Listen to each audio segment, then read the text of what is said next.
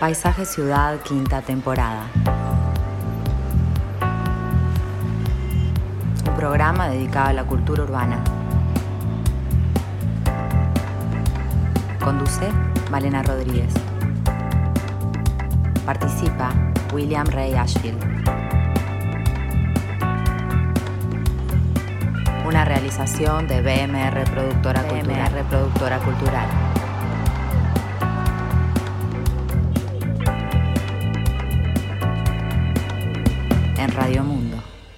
Buenas tardes a todos, bienvenidos a Paisaje Ciudad, en una tarde que vamos a estar hablando de ciudad e infancia. Y para empezar a, a entrar en este tema, vamos a meternos en el bosque. Les voy a leer un pequeño texto de un italiano que es pensador, psicopedagogo y dibujante, Francesco Tonucci, que tiene un texto que se llama La ciudad de los niños de 1996 y parte de ese texto dice lo siguiente. Hace tiempo teníamos miedo al bosque. Era el bosque del lobo, del ogro, de la oscuridad. Era el lugar donde uno se podía perder. Cuando los abuelos nos contaban las fábulas, el bosque era el lugar preferido para ocultar enemigos, trampas, angustias. Y desde que el personaje entraba al bosque, empezamos a tener miedo. Sabíamos que podía suceder algo, que habría de suceder algo. El cuento se hacía cada vez más lento, la voz más grave. Nos estrechábamos los unos con los otros y esperábamos lo peor. El bosque daba miedo, con sus sombras, los ruidos siniestros, el canto lúgubre del cuclillo, las ramas que te agarran de repente. En cambio, nos sentíamos seguros en las casas, en la ciudad, en el vecindario. Ese era el lugar donde nos buscábamos entre compañeros y nos buscábamos para jugar juntos. Allí estaban nuestros sitios, los sitios para esconderse, para organizar la banda, para jugar a la mamá, para enterrar el tesoro. Eran los sitios donde se construían los juguetes, de acuerdo a modalidades y habilidades robadas a los adultos y aprovechando los recursos que ofrecía el ambiente. Era nuestro mundo. En el transcurso de pocos decenios, todo ha cambiado. Ha habido una transformación tremenda, rápida, total, como nunca había visto nuestra sociedad, por lo menos en la memoria de la historia documentada. Por un lado, la ciudad ha perdido sus características, se ha vuelto peligrosa y desleal. Por otro lado, han aparecido los verdes, los ambientalistas, los animalistas, que predican justamente el verde, el bosque. El bosque se ha vuelto hermoso, luminoso, objeto de sueño y de deseo. La ciudad se ha vuelto horrible, gris, agresiva, peligrosa, monstruosa. Este es un libro que es parte de un experimento que realizó Tonucci en la ciudad de Fano y bueno, pretende criticar la forma en que las ciudades están estructuradas, planteando una, una reflexión que nosotros retomamos hoy. ¿Cuán amigable es la ciudad para los niños? ¿De qué manera se puede desde el diseño urbano generar espacios que fomenten el desarrollo saludable de las infancias? Vamos a estar hablando con tres eh, personas, vamos a tener eh, los testimonios de tres personas especialistas en estos temas. Eh, por un lado, la arquitecta y docente Constance Surmendi, que bueno, iba a venir aquí al estudio, pero está con gripe, así que vamos a estar con ella vía Zoom. Y vamos a tener también la participación de la psicóloga y especialista en primera infancia Gabriela González y la arquitecta Irene Bataglino, que es directora del Servicio de Obras de la División Espacios Públicos y Edificaciones de la Intendencia de Montevideo. Además, en este programa vamos a estar regalando libros, atención, tres ejemplares destinados al público infantil. Descubrí la arquitectura, edificios modernos del Uruguay, de la productora BMR, precioso libro. Y para participar pueden escribirnos al WhatsApp 091-525252. Antes de entrar en este tema... Presenta Parque del Recuerdo en su plan aniversario. 30 cuotas en pesos sin intereses en parcelas familiares. ¿Cómo andas, Willy? ¿Qué tal, Malena? ¿Cómo andás? Qué lindo texto el que leíste. La verdad que muy lindo y qué, qué cierto, ¿no? Qué brutal. Este, es como que el bosque ahora lo miramos como... Ah, Necesitamos eso. Ahora, de todas maneras, mientras lo leías, yo me quedaba pensando, pero ¿por qué debe desaparecer también el bosque de los miedos? Em, yo creo que también es importante esto. Durante muchos años los psicoanalistas hablaron en contra de la generación de todos aquellos que eran lugares comunes en la enseñanza de los padres y a los hijos, como el Señor de la Bolsa, el bosque oscuro. Traten de no hablar de eso. En realidad, yo lo miro y pienso que también las vivencias de los niños se construyen sobre opuestos, el desear más un lugar y, y digamos, e irse de otros, pero también volver a mirar esos lugares que daban miedo. Eh, a veces que depende de los niños, pero no todos son iguales. Y, también yo creo que es importante que, que conozcan esa, ese juego ¿no? entre lo oscuro y lo luminoso eh, y que no todo sea luminoso. Más triste me parece que el bosque sea luminoso y la ciudad oscura. Prefiero en realidad mm. aquella ciudad luminosa y el bosque oscuro. Qué bárbaro. Yo, bueno, esto que decías me hizo acordar a Mañé Garzón, profesor Mañé Garzón, sí, claro. Eh, pediatra, que justamente me acuerdo que decía que estaba bueno los niños antes de irse a dormir leerles una historia como de miedo, que era ah. bueno para que se fueran a dormir. No, sé por qué, pero me acuerdo que tenía esa teoría. Y también se me vino a la mente eh, esto de que la literatura también es el lugar muchas veces de la oscuridad, ¿no? Como de grandes, eh, en la literatura se, hable se habla de todo eso que es un nudo, que es algo que que nos inquieta, que nos perturba, que nos molesta, no sé. Este, entonces eh, es normal que a los niños también, y de hecho a los niños a los adolescentes les fascina el horror y, todo eso, es como muy... Sí, yo creo que hay, hay, hay lugares de eso que llamamos oscuro, sin por supuesto, caer en, en, determinadas situaciones de lo siniestro, pero hay, hay lugares de lo, de lo oscuro que les gusta y, y también este, esa sensación de asombro que puede provocar la oscuridad, que puede provocar el bosque, ¿no? Eh, a ver, eh, todos recordamos aquellas películas donde va a suceder algo y estamos todos, ¿no? Este, eh, esperando, pero al mismo tiempo sufriendo porque no sucede de una vez por todas, ¿no? Es, todo, ese, ese, ese espacio de, vivir con intensidad, yo diría, los sentimientos, las percepciones. Eh, bueno, nada, creo que, que en realidad no es malo. Creo que el bosque oscuro es bueno también. Bueno, en este caso la contraposición es el bosque como un espacio que había sido en algún momento este, puesto como el lugar ahí va de los miedos. Hoy en día se retoma porque la ciudad se muestra opresora, opresiva, eh, eh, como un lugar que en muchos momentos aliena, y no es siempre así, porque hay casas, hay parques, hay otras instancias, pero en muchas situaciones hay una situación de, encierro, de poca conexión entre los pares. Y es, es como un poco, este, por momentos también, em, contradictorio en el sentido de lo que ha sido la historia ¿no? de los derechos de los niños, que antes por ahí eh, tenían otra situación y sin embargo se los veía con otra libertad y jugaban con otra soltura. Sí, yo creo que hay, si uno mira, para no salirse de Montevideo, el pasado de los niños en la ciudad, ve que hay tiempos muy distintos.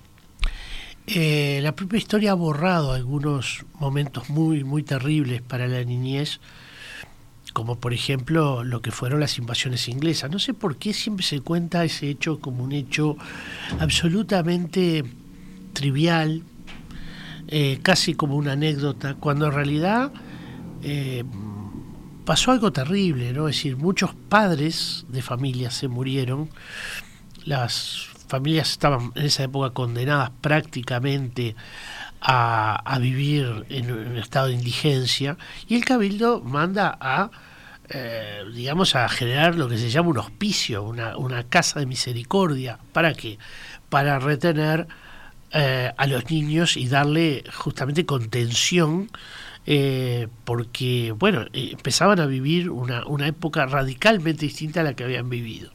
Empezaban a trabajar muy temprano.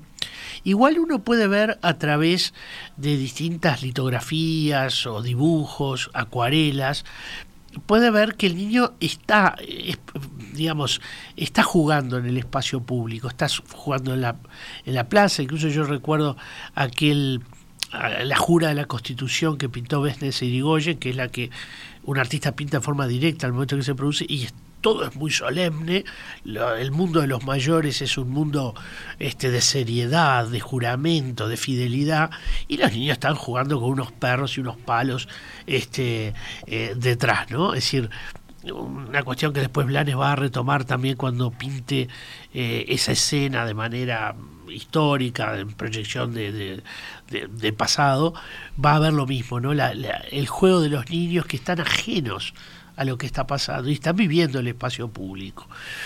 También los hacían vivir momentos muy duros, eran llevados, por ejemplo, cuando había un catafalco en la catedral, es decir, cuando había un monumento porque alguna figura famosa había muerto, los llevaban al, al lugar este, y era costumbre llorar. Lloraban los mayores y lloraban también los menores. Hay un, un dibujo magnífico del catafalco de Oribe, donde se puede ver justamente a los padres con los hijos, mostrándole, ¿no? Es decir, metiéndolos en la vida en la vida de los mayores de manera muy temprana ¿no? y haciéndolos sentir eh, con fuerza eh, los momentos luctuosos del país, los momentos también de, alegría del país, eh, tratando de, en alguna medida, de establecer una enseñanza. La vida era bastante dura también, los castigos eran mucho, muchísimo, muy fuertes realmente, este, y, y bueno, también sucedía algo que veníamos hablando eh, con anterioridad y era que muchos se escapaban de sus hogares y iban a hacer su vida de manera muy temprana, ¿no? Iban al campo, o del campo venían a la ciudad con 14, 15 años. Eh, recién hablabas del cabildo y me acordé de esto del torno, ¿no? Que en el, en el cabildo hay un, torno. Eh, bueno, sí, lo, lo, que hay es justamente el torno era eh, una pieza de carpintería donde eh, giraba en torno de un eje y tenía el espacio necesario para dejar un, un bebé recién nacido cuando generalmente una madre soltera bueno no no quería este digamos enfrentar eh, la vida con, con, un niño o no podía o estaba en una situación económica muy particular, la dejaba en ese entorno que estaba en el hospicio y que eh, giraba este, y del otro lado alguien la recibía y decía, hemos recibido eh, a este niño, ¿no? Este, y eso había una frase que no recuerdo exactamente, pero decía algo así como eh, tu madre te deja aquí y Dios te recoge eh, para tu educación. No, es exactamente así, pero no lo recuerdo con absoluta fidelidad. Lo interesante es que ahí eh, alguien se hace cargo de ese niño y comienza entonces a partir entonces su formación con posibilidades de ser devuelto a la madre, pero bajo formatos muy, muy particulares. Esa es la parte quizá más de la eh, más pobre de la sociedad. Mm. el niño, por supuesto que no era lo mismo la vida de un niño eh, de la alta sociedad en los primeros tiempos de la República y en la colonia que los de digamos de, menores ingresos que podían vivir una vida muy muy dura pero es también eh, interesante ver la contracara cómo los niños aparecen lujosamente vestidos en muchos retratos junto a sus padres, eh, conformando la, imagen de familia. Eh, y uno los ve, digamos, este, en esa representación como actores mayores, a pesar de que uno se da cuenta por la escala, por el tamaño que son niños. Bueno, muchas veces este, empezaban a trabajar ante los 10 años, ¿no? Eh, como aprendices o como pinches. Este, y a veces eran trabajos pesados, incluso extensos. Y muy duros. Eh, por ejemplo, eh, a ver, este, el gobernador de Montevideo, eh, Joaquín de Viana, ya manda en la expedición Malaspina a su hijo, Francisco Javier, a recorrer el mundo. Se despide de él teniendo muy poquitos años eh, va a ser formado en la, en, la, en la Marina y la vida de la Marina era muy dura, ¿no? Entonces también los sentimientos eh, eran muy controlados de parte de los padres había otro factor que Barran describe bien y es que muchas veces la eh, mortalidad infantil era muy alta, eh, muchas veces no, en esa época era muy alta, y muchas veces los padres este, demoraban un tiempo en descargar sus afectos, porque podían morirse eh, al muy poco de nacer o al poco tiempo, a los pocos años incluso, ¿no? La mortalidad infantil era, era muy alta. Y entonces eso hace que eh, también eh, los padres establecían una cierta distancia con los hijos para no sufrir lo que mm. era materia frecuente. Sí, había muchas distancias, también a veces se hablaban de usted, no sé, era como otra, otra forma, ¿no? Uruguay, como muchos otros temas de derechos, fue pionero eh, el Consejo del Niño fue una institución creada en 1934 en el gobierno dictatorial de Terra. Eh, y bueno, es, es como un gran avance ¿no? para la época este, este, este hecho, como, bueno, como otros. Pero bueno, ¿qué pasa con los niños en la ciudad hoy? ¿Cómo ha ido cambiando todo esto? Vamos a ver las reflexiones que tienen nuestras invitadas después de la pausa.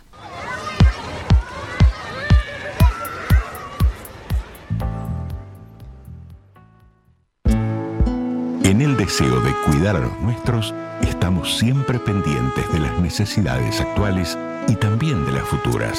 Ahora es la oportunidad de tomar la decisión que asegura tranquilidad a tu familia. Plan aniversario, últimos días. Parcelas familiares en 30 cuotas en pesos sin intereses. Porque no hay distancia que nos separe de nuestros seres queridos. Parque del Recuerdo. Tu parque. Tu historia. Llámanos al 2709-8241 o ingresa a nuestra página web parquedelrecuerdo.uy.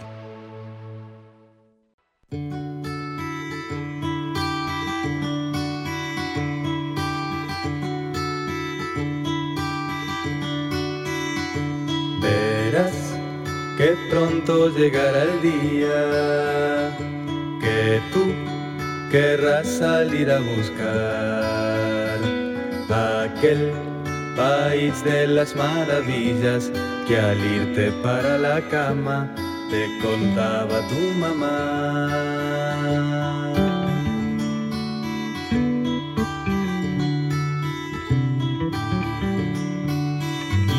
Y allí, doblando nomás la esquina, podrás encontrarte algún dragón.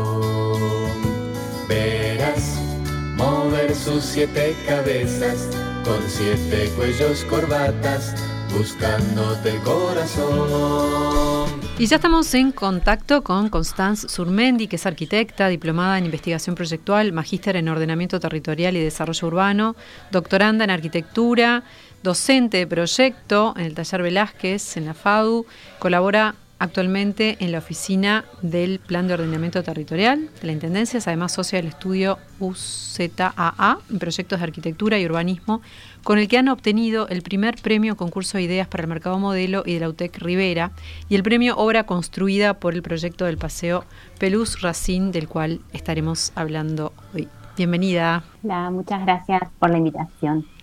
Bueno, contanos un poco, porque estamos con este tema de los niños, de, de la integración a la ciudad. Ustedes em, están trabajando en estos temas, sobre todo con esto de Pelús Rosín, que queda en Canelones. ¿Qué tiene particular proyectar un espacio para ser utilizado por niños? Bueno, este lindo comienzo, me, me, pareció como súper súper pertinente esta historia del bosque oscuro y el bosque iluminado y me quedé enganchada con esto y ya, ya retomo con la peluz este, porque también coincido que tienen que coexistir los dos bosques y que es responsabilidad nuestra el, crecer y el educar empáticamente con el entorno urbano.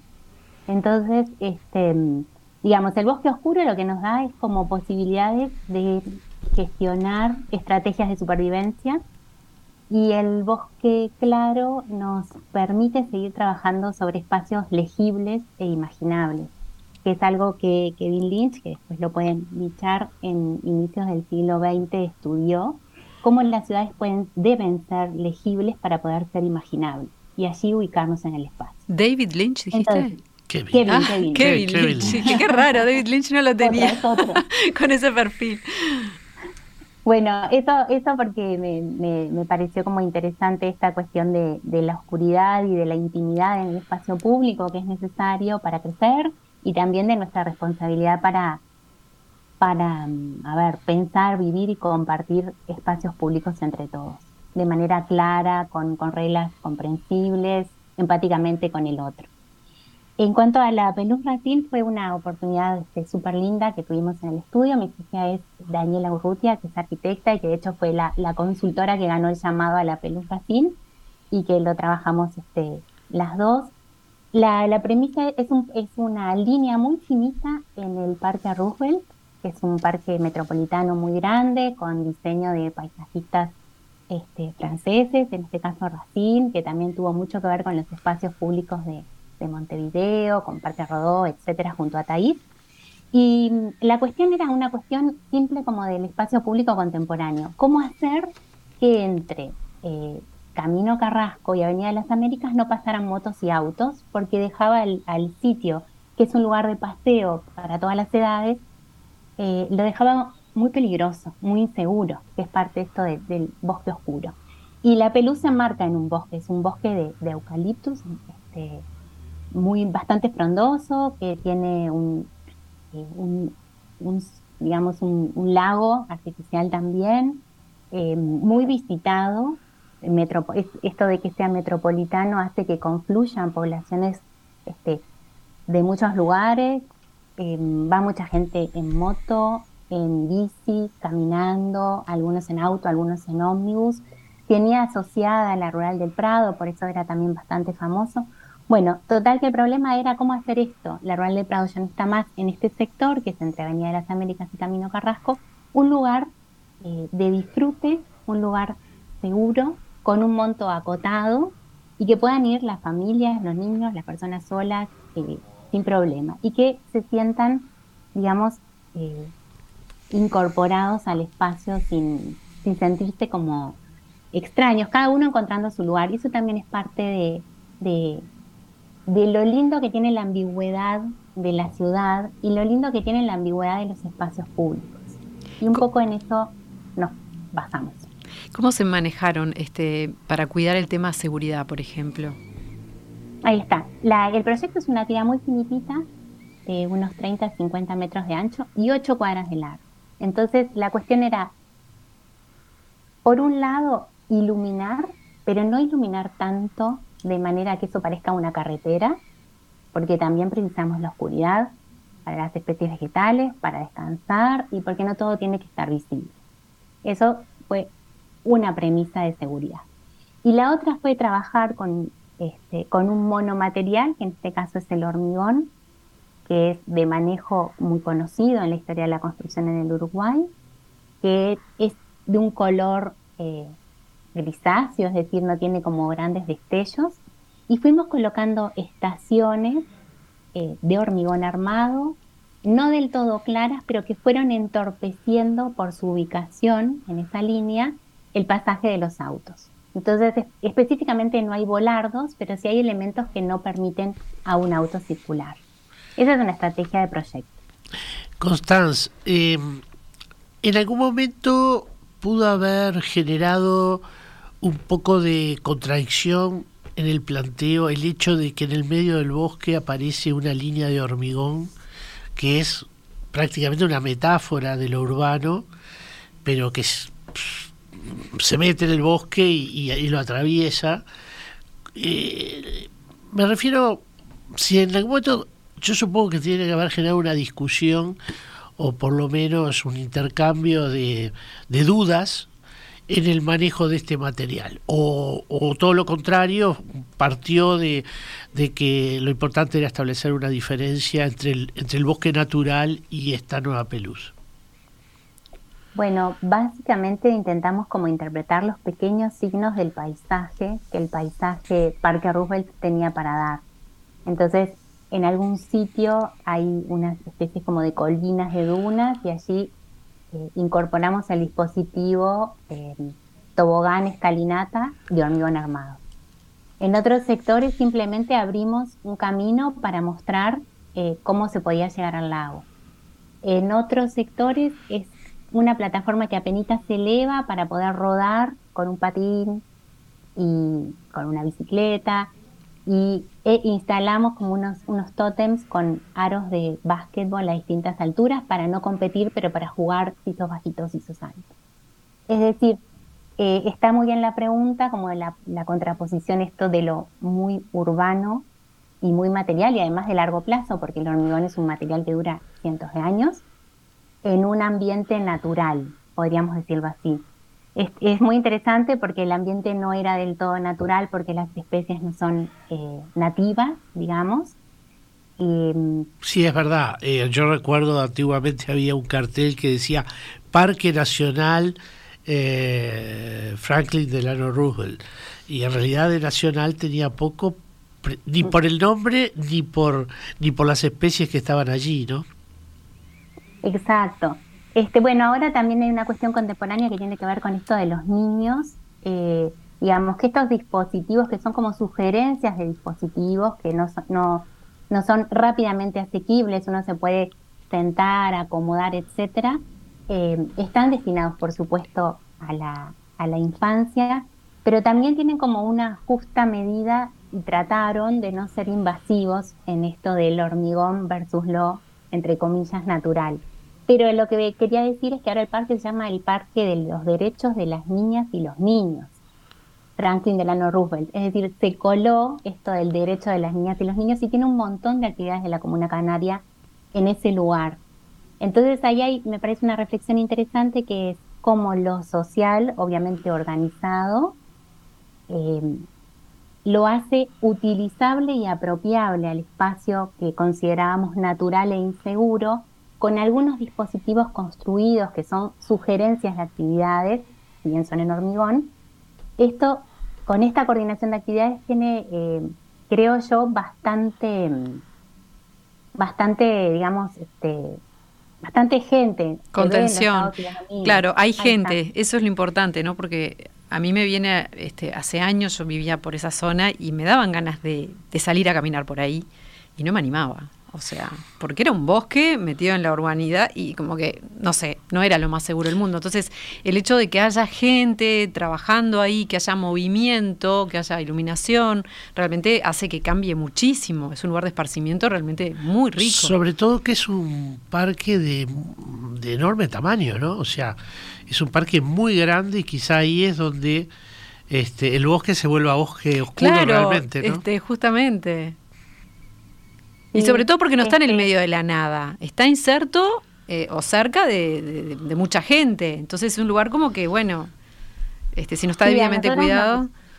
Nos, pasaba un poco lo mismo que a ti, esto de ir, fuimos varias veces como para tratar de interpretar cuál podría ser el proyecto de parque que tenía, ya tenía un plan maestro, pero que tenía para este camino eh, esta voluntad de volverlo seguro. Entonces, ¿cuál era el proyecto de parque? La incidencia menor, el manejo de los montos, porque también teníamos asociados la idea que era una especie de zona roja, el Parque Roosevelt, que daba bastante miedo estar o pasar, pero mm, eh, nos llevó un tiempito esto de tratar de interpretarlas como las calidades y las cualidades del, del soporte para poder poner encima eh, como estas pistas de proyecto que, bueno, finalmente son las que están hoy a la vista y e, e utilizadas, ocupadas. ¿Cuáles eh, fueron los mayores desafíos en este proceso? Siempre hay un, desafío en nuestras latitudes que es la economía, un monto definido que no, se podía pasar porque también era con contrapartida de la intendencia y es un programa del fue un programa del PDGS de la Oficina de Planeamiento y Presupuesto de OPP, entonces todo eso estaba muy controlado eh, eso es un gran desafío porque el proyecto era un poquito mayor, incluía una especie de, anfiteatro, incluía, incluye hoy este, como una roca, que son baños, pero incluía otro espacio cerrado que necesita una gestión este, más importante porque tiene que estar cuidado con, con servicio de cantina, etcétera. Entonces el mayor desafío es con poco elegir estrategias de proyecto y una de las estrategias fue interpretar las condiciones del paisaje, posar como algunos dispositivos que permitieran actividades con un material que es el hormigón y con otro material que es la, eh, la madera también. Este, entonces también que tuviera poco mantenimiento, porque sabemos que eso es eh, complejo, que tratara de ser lo más accesible e inclusivo y ahí va como la ambigüedad, todo es fácilmente recorrible, que uno pudiera estar solo leyendo o que también pudiera ir en familia. Tiene esas, esas sillas BKF de hormigón que la gente las mueve, nosotros las, las ubicamos específicamente asociadas a cada árbol en particular que elegimos y medimos por el grado de sombra que tenía y la gente las fue moviendo y las mueven todo el tiempo y eso es como lo más lindo. ¿Y los adultos nos podemos amacar? Bueno, eso también fue una... Porque a veces pasa, ¿no? Que, que, que como que el adulto le dan ganas de jugar un poquito y es como que, ay, no, que es ubicado, esta hamaca se va a romper. Bueno, no, en este caso no, porque también hubo otra premisa que fue no instalar eh, los juegos, digamos, clásicos. Eh, sí está el tobogán, pero es un tobogán especial, pero no hay hamaca, no hay sub y baja, así que amacate no, mm. pero bueno, podés hacer otra cosa. Bien. Buenísimo. Bueno, em, estás también o has estado con un proyecto muy importante que es Arquicón. Contanos un poco de este proyecto, cómo es que surge. Bueno, este proyecto fue, este, fue una iniciativa, creo que por allá por el 2014, de, en este caso éramos todas mujeres, docentes de facultad, que fue bastante impulsado por quien era decano, Gustavo Sheps en ese momento. Y mm, surge como de, de la también como con esto del comienzo del programa, eh, ¿cuánto la arquitectura puede intervenir en la formación en las primeras edades? Es decir, cómo la arquitectura podría, debería, la arquitectura y la ciudad obviamente, estar incluido en, la educación formal. Entonces, este, trabajamos con, con pilotos en escuelas, con niños de varias escuelas públicas, en, en actividades que tenía que ver cómo visualizaban eh, los recorridos que hacían, los barrios donde vivían, siempre hablando del espacio público y no del privado, porque allí hay otros dominios más susceptibles para, involucrarse.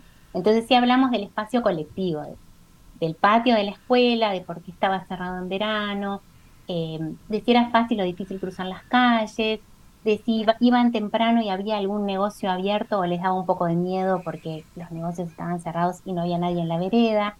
Los llevamos a mirar arquitectura porque eso nos, encanta y, este libro que me parece que es buenísimo, el que anunciaron, este, en, ese sentido, el poder interpretar y valorar el patrimonio, que es tenemos un patrimonio bellísimo de arquitectura, que es un activo para, para el país que, y creo que es muy bueno empezar a interpretarlo y a conocerlo desde pequeños.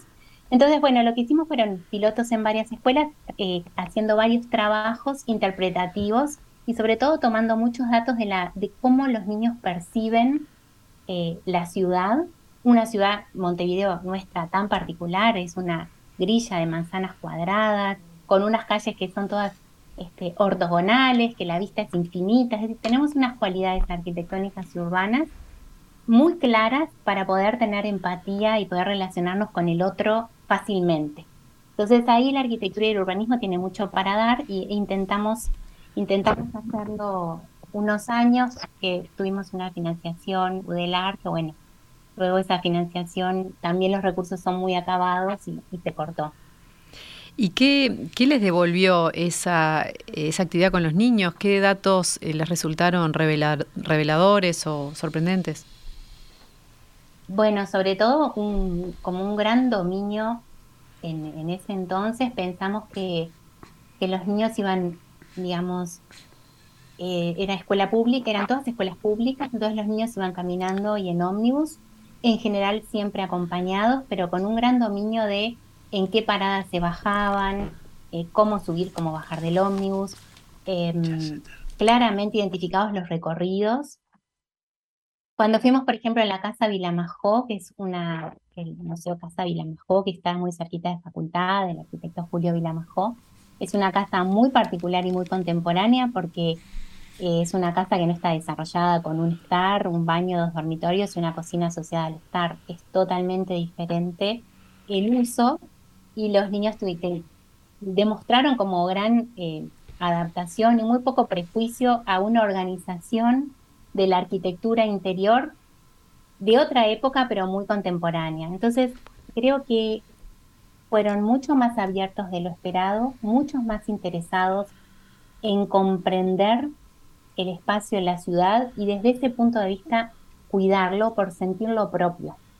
Les gusta su ciudad, les gustan los recorridos que hacen, les gustan las escuelas, los edificios educativos nuestros son muy buenos, por lo tanto están muy preparados para cuidar. Creo que este es un gran valor que tenemos que trabajar. Qué bueno. Vamos a hacer un pequeño corte y enseguida venimos a conversar un poco más. Y allí, doblando nomás la esquina, podrás encontrarte algún dragón. Verás mover sus siete cabezas con siete cuellos corbatas, buscándote el corazón.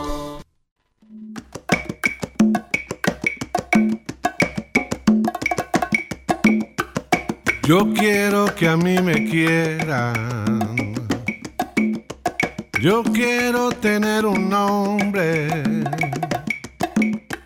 Yo quiero que a mí me cuiden si me enfermo o estoy triste, porque yo quiero crecer.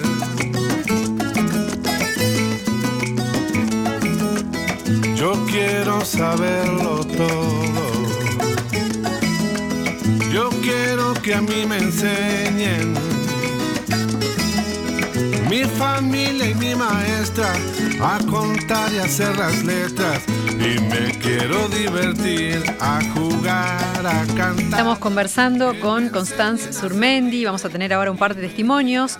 Pero antes me gustaría retomar, este, Constance estaba hablando de la educación en relación al proyecto Arquicón y Willy, me gustaría preguntarte cómo estamos en relación este, al patrimonio este, con el tema educativo. Sí, bueno, creo que es una pregunta en el momento justo, porque eh, hace muy poquito eh, se mm, diseñó, bueno, en realidad es un texto que habla sobre los posibles vínculos a tener entre eh, la enseñanza y el patrimonio, ¿no? El patrimonio como no como una materia en sí misma, sino posiblemente como una materia para estar presente casi transversalmente en otras materias, ¿no? Como taller, quién sabe. Geografía, historia, dibujo, mm. etcétera. Ciencia cívica. Eh, claro, exactamente. Eh, esto fue un primer esbozo, yo diría, pero muy estructurado, que, en el que trabajó muchísimo eh, Horacio Bernardo eh, por parte de la NEP y María Estela Val y Beatriz Virriel por, por, el, por la Comisión de Patrimonio. Creo que es un trabajo que tiene una proyección, pero yo creo fundamental que la cuestión del patrimonio empiece temprano eh, y empiece con las herramientas y las estrategias que son necesarias en los procesos de enseñanza. Bien. Em, vamos a seguir profundizando en este tema, escuchando lo que nos dice Gabriela González, que es licenciada en psicología, especialista en primera infancia y responsabilidad, social empresarial. Eh, bueno, tiene una vasta experiencia en gestión e innovación en políticas públicas en primera infancia y se destaca su trabajo como coordinadora técnica de Uruguay. Uruguay crece contigo, que es bueno, un trabajo que se está haciendo desde el Estado.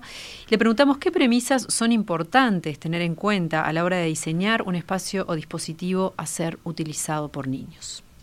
Los dispositivos tienen que pensarse desde el lugar de la estimulación oportuna, de la seguridad de los niños, desarrollo de los sentidos, el desarrollo infantil en general. Tiene que tener una perspectiva de género y generaciones. No hay juegos para niñas y juegos para varones, sino juegos para todos. A su vez, los niños van acompañados, por lo tanto se tiene que pensar al adulto incluido en esos espacios y que promueva el intercambio generacional. Otro punto importante es el entorno y la naturaleza. Estos son activos que tienen que ser parte de ese espacio que se genera.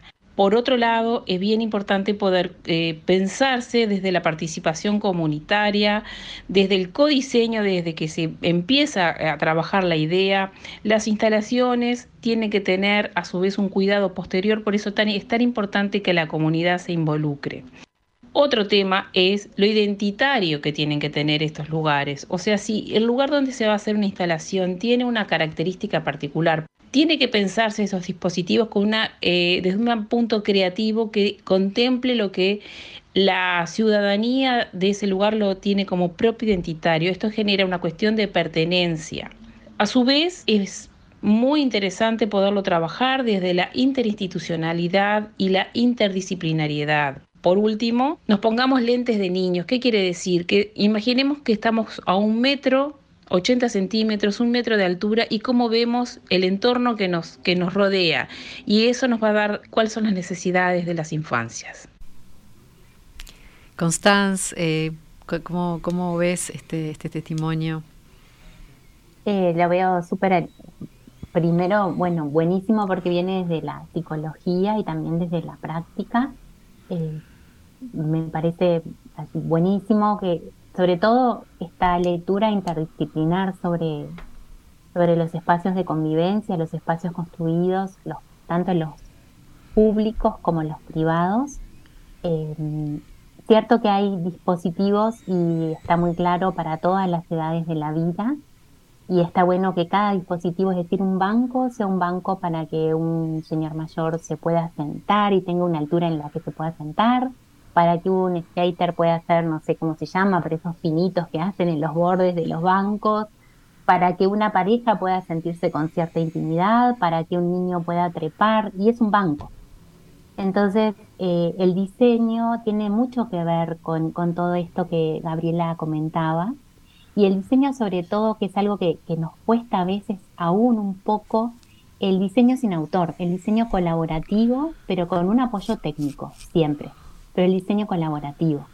Y quiere decir que estos espacios públicos en, Uruguay, que muchas veces cuesta mucho mantenerlos, son, el espacio público es una inversión muy, muy grande que tiene retorno, eh, digamos, no económico literalmente, sino que tiene un retorno en la educación, en la formación de la gente, en la calidad de vida.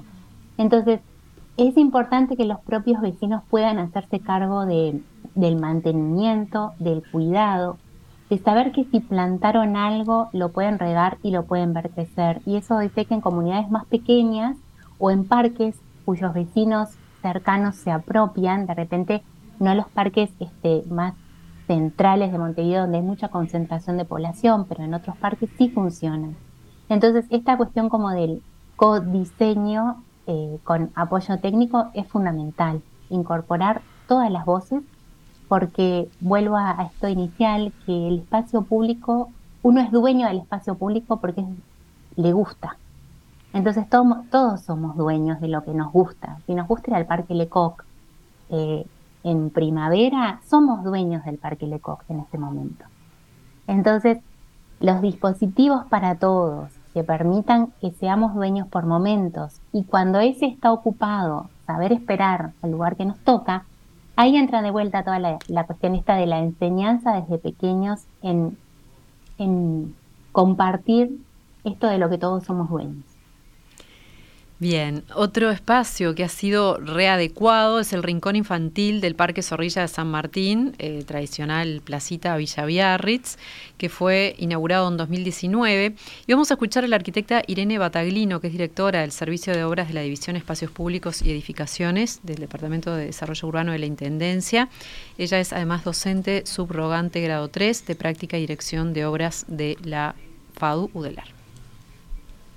La propuesta de donación del equipamiento trepador con forma de pez fue seguramente el principio de esta obra. La familia de Melu, una pequeña vecina del barrio, nos propuso recordarla en su rincón de juegos para que de alguna manera su sonrisa estuviera entre el ir y venir, entre el bullicio de los niños y la brisa del lugar. Desde lo arquitectónico estaba también la necesidad de adecuar la preexistencia un espacio con uso intensivo que impedía el crecimiento del césped y que en los hechos eran trillos y piedra laja con algunos juegos tradicionales, un cerco que pocas veces también estaba en su lugar.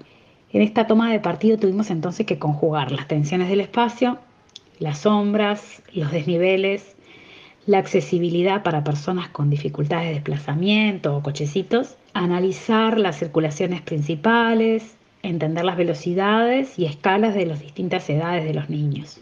Teníamos el desafío de mantener la memoria del parque, de su perímetro de piedra y la reconstrucción de la escalera de ladrillo de cantos curvos.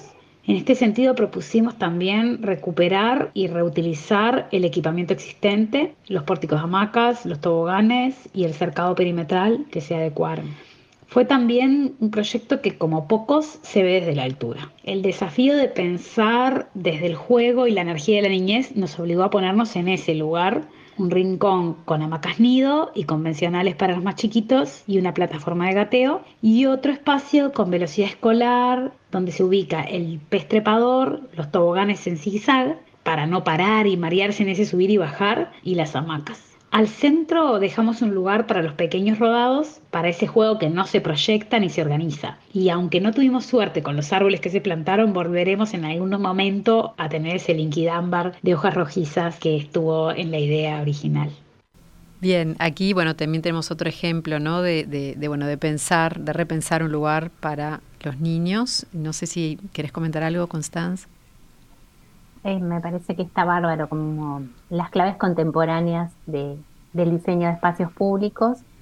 Este, creo que es súper importante esto que decía Irene, como de adecuarse un poco a la historia del, a la historia de vuelta del lugar, el, el muro de, el murito, el banco de piedra es precioso, la, digamos, la plataforma de los baños es de una arquitectura muy buena, eh, pero también asociado como a, los requerimientos de seguridad, que los parámetros han cambiado. Hoy ustedes hablaban al inicio de, la, de, cómo ha cambiado la infancia en cuanto a esto que los muy jovencitos empezaban a trabajar, eh, la, la, vida era como bastante dura, el cariño no era, un, no era una muestra, eh, digamos, evidente no estaba conceptualizada la intimidad, entonces también en la Edad Media los jovencitos iban de la casa porque no había lugar y todos dormían juntos, entonces solo dormían con los padres, eh, los sirvientes y los niños chiquitos. Entonces, eh, los parámetros van cambiando y son culturales, así como es cultural el patrimonio también. Es decir, que posarse, como comentaba Irene, en un parque con una clave contemporánea, entendiendo lo que está atrás, pero adecuando los parámetros de seguridad a lo que es hoy un niño pequeño gatea aquí, un niño de 3 a 6 puede usar esto, un niño de 6 a 9 puede usar esto otro, si bien todo, todo es para todos, también organiza y favorece eh, el crecimiento. Hoy en día, este, tener como tan al hilo y tan afinado el diseño para desarrollar motricidades de esta manera, o la seguridad para desarrollar, este, digamos, un, voy a inventar porque no lo sé, pero un tobogán que no sea ultra, ultra alto o una superficie de rebote cuando bajas del tobogán con una goma más flexible. Bueno, todas estas pequeñas cosas en realidad son eh, elementos tectónicos que los vemos, pero que tienen mucho, mucho, mucho, mucho de trabajo detrás. Y a eso vamos, que lo importante es aprender y enseñar y aprender y enseñar. Bien, bueno, es, estábamos hablando acá de lugares, ¿no? De plazas, de lugares recreativos. Eh, todo este tema implicaría un análisis más amplio aún, pensando, por ejemplo, en el transporte, en la posibilidad de que los niños se puedan este, trasladar y ser más autónomos en la ciudad. Es como un desafío, bueno, que no hemos abordado en este programa porque nos excedió, había mucho para hablar de lo que, de lo que trajimos. Eh, una invitación vamos a hacer antes de irnos. Em, la organización civil sin fines de lucro Arte y Educación fue convocada por el Centro de Exposiciones Subte para realizar una intervención en la Plaza Fabini por el Día de las Plazas. Esto es el sábado próximo, 22 de octubre, de 11 a 14 horas. Y la propuesta se titula Entreverando historias y memorias, que puede suceder cuando juntamos todas las historias y memorias sobre un lugar determinado. Una actividad inclusiva pensada para personas de todas las edades y capacidades. Sí, es, es inclusiva y participativa. ¿no? Creo que mm, podemos esperar bastante de este trabajo. Esperemos que que todo salga muy bien como está pensado Y bueno, nada, es una cuestión de las plazas también para los mayores, es un tema de nuestro interés en este programa. Sí, realmente importante y bueno, que podemos también pensarlo desde distintos puntos de vista. Quedaron muchas cosas, este, o sea que a mí me encantaría volver a tener un programa sobre infancias en la ciudad porque hay otras cosas que no llegamos a, poder ver. Muchísimas gracias, Constanz. Muchas gracias a, a, ustedes y es verdad, hay mucho, mucho, mucho para, para seguir conversando y seguir haciendo. Willy, nosotros nos reencontramos acá en siete días. Exactamente, en siete días. Que pasen muy, muy bien. Viva la radio.